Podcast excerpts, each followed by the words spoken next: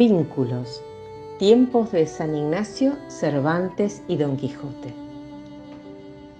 En 2021 conocí más profundamente al santo de Loyola a través del Challenge. La figura y la fuerza transformadora de Íñigo, Ignacio, San Ignacio aún me interpela, como también el mundo jesuita con sus matices y avatares. Instantáneamente y sin investigación previa, a pura intuición, comparé tres personalidades que supe después originaron numerosa bibliografía.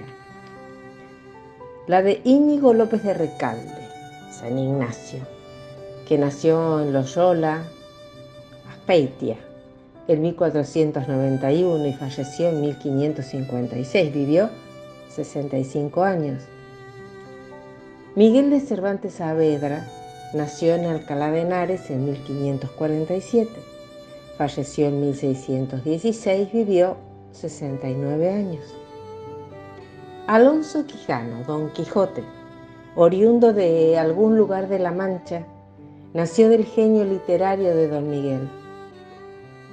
No refiere el narrador cuántos años vivió el caballero de la triste figura Solo se nos permite saber que recorrió durante extensas jornadas los caminos claroscuros del siglo de oro. Tres hombres que dejaron honda huella desde una corporeidad real, dolida, o desde el saco de personaje dibujado por la pluma de un escritor. En aquella España de luces y sombras, ¿Conoció Cervantes el legado de San Ignacio? A juzgar por las virtudes con que revistió al hidalgo manchego, imagino que sí. Y si no, leamos a don Miguel de Unamuno. Y no solo que escuchó mencionar al de Loyola, sino que compartía sus valores y la fe en Cristo y María, a pesar de críticas que indican lo contrario fruto de aquella intuición tan, tan clara, tan, tan pura, nació el poema que comparto, que se llama Paralelos. Dos hombres fueron dados a luz en aquellos siglos que de oro se llamaron.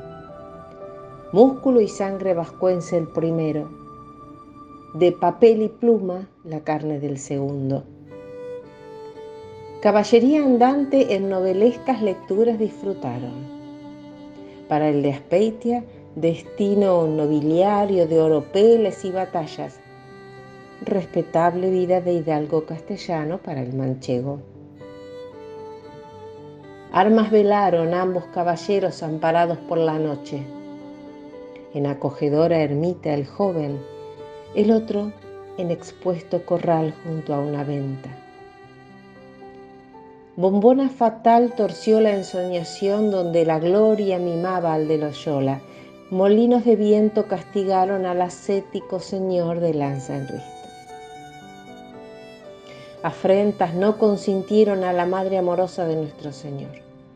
Ejemplos dieron de amor hacia el hermano vistiendo pobres, acogiendo a desvalidos y opulentos con igual presteza, sembrando palabra certera en bachilleres, en castigadas mozas, en hombres y mujeres sembrados en los caminos.